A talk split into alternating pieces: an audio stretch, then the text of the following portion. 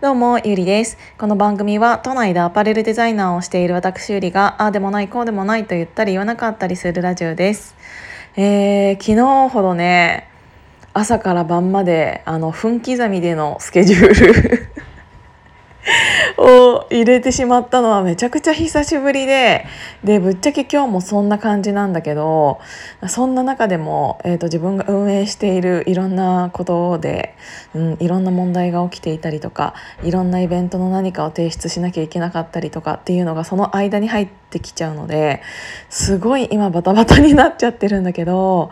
えー、とあの終わった時の丸一日が終わった時の充実感。っていうのは、うん、すごくなんかあめちゃくちゃ今日私頑張ったって思って寝たの。で寝たって言っても3時間半ぐらいなんだけどもう頭が起きちゃってああれもやらなきゃこれもやらなきゃみたいな感じになってるからでもなんかもう寝てられないからもうしょうがないんだよね。なんかきっとアドアドレナリンみたいなものがわーって湧き起こってて私の中でね。だからあこれもやらなきゃっていうよりやりたいが強いからきっとそういうことになっているんだと思うんだけどだから朝もスッと起きれてなんか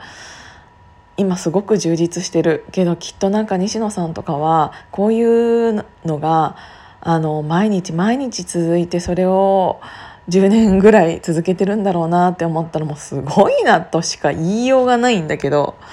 あのしかもきっと私のクオリティよりもなんかうん千倍上でっていうスピードでいろいろやってるんだろうからもう宇宙人だなって 勝手に思ってるんだけど、えーと、昨日はねそんな合間でも、うんと、今国立新美術館、えーと東京ではうんそこでファッションの、えー、展示会をやってるんですよね。ファッション・イン・ジャパンっていうやつだったかな？で私の、えーと、生活スタイルの中にそういう美術館に行くとか展示会に行くとか展覧会に行くとかそういう博物館に行くとかなんかそういう系の、えーと、ものが今までなかったの。なんか電車の中でエジプト展とか見てもあなんか面白そうだな。で終わりみたいな 足をわざわざ運ぶっていうことをしなかったんだけど昨日はちょっと、うん、お友達に誘われてその商談と商談の間に行ってきたんだけどもうね時間が足りないぐらいめちゃくちゃ良かったあのー、やっぱりファッションってすごいなって思ったなんか。1950なんかめちゃく急に喋り始めるけど1950年代にあの日本がねうんと戦争に負けたことにより、えーと、アメリカからどんどんいろんな文化が入ってきてでその時に、えーと洋服というものを初めて目にした知ったからうんと、その時の日本人のあの服に対するパッションみたいなものがもうすっごい伝わってきてだって今までずっとさ服っていうものは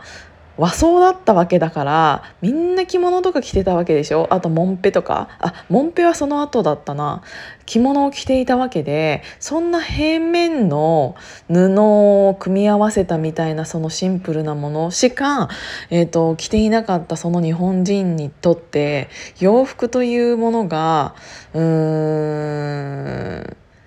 こう文化になってきたっていうのはすごく衝撃的だったと思うの。なんかこんな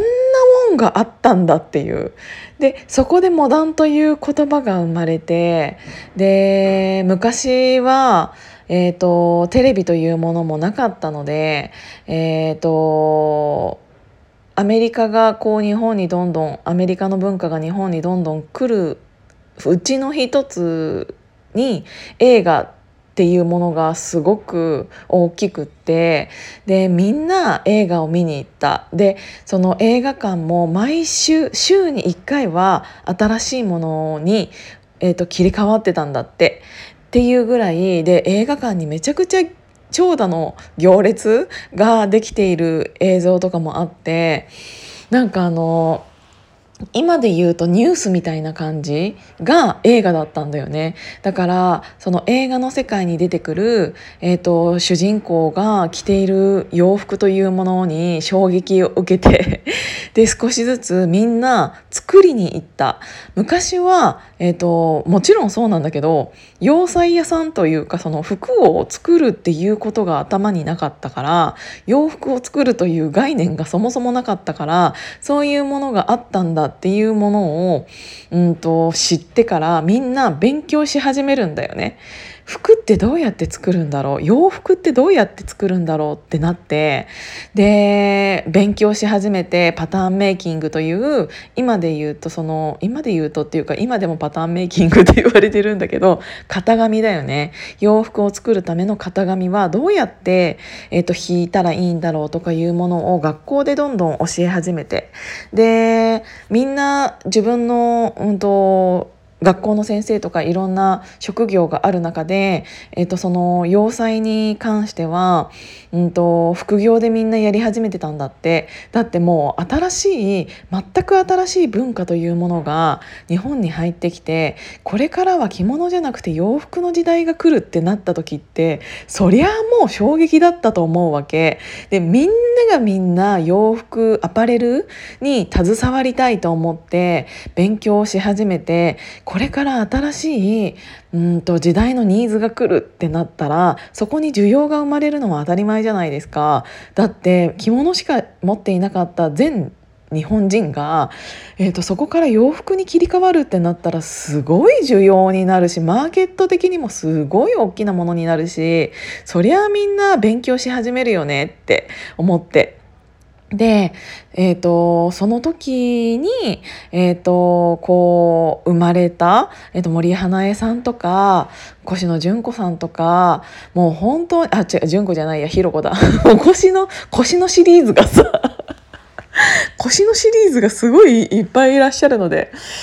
でなんかもうそこ建造のデザイナーさんとかねもう本当にたくさんの今でも活躍しててらっしゃる、えーと、パリコレとかミラノコレクションとか世界で活躍している日本人のデザイナーってもうそこで生まれた人たちなんだよね。でそこの、うんと、ファッションというものがすごい爆発した時のファッションっていうものがもうなんかね見ててもねあの愛が伝わってく愛っていうかなんか情熱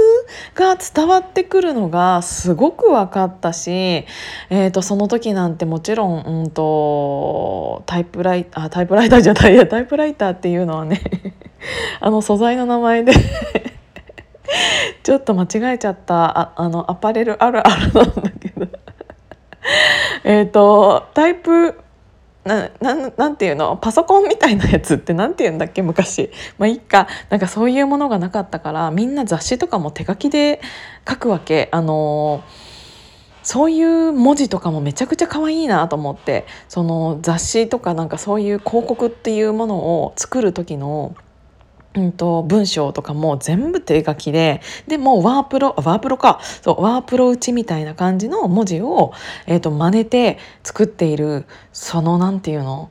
うん。文字とかもすごく可愛かったしなんかもう全てが手作りで全てにおいて情熱が伝わってきたからもすごいなと思って。でそういう映画というものでみんなが、えーと、こういうファッションがいいんだっていうのをみんなが気づい気づいてっていうかそこのその映画で知ってみんなが自分で自分の服を作り始めて。で、うんと、それとともに繊維業界も、えーと、活発になってきてっていう流れ。で、えー、とそのまま、えー、とオリンピックっていうものが日本で開催される時代になるとテレビというものが、えーと、お金持ちの家庭に入ってきたからみんな映画じゃなくってテレビというものに、えーと、からいろんな情報を取るようになって映画っていうのもものは違う娯楽みたいな感じになって今はそれがさテレビはどんどん見られなくなって、えーと、YouTube とかそういう、えーと、ネット社会になったけどそういう歴史があるんだなとかも全てあのファッションだけでもその時代背景がすごく分かったのでめちゃくちゃ楽しかったですっていうのをとりあえず伝えたかったの。私とりあえずまた行きたいと思っているのでタイミング合う方は一緒に行きましょう。今日も聞いていただいてありがとうございました。じゃあまたね。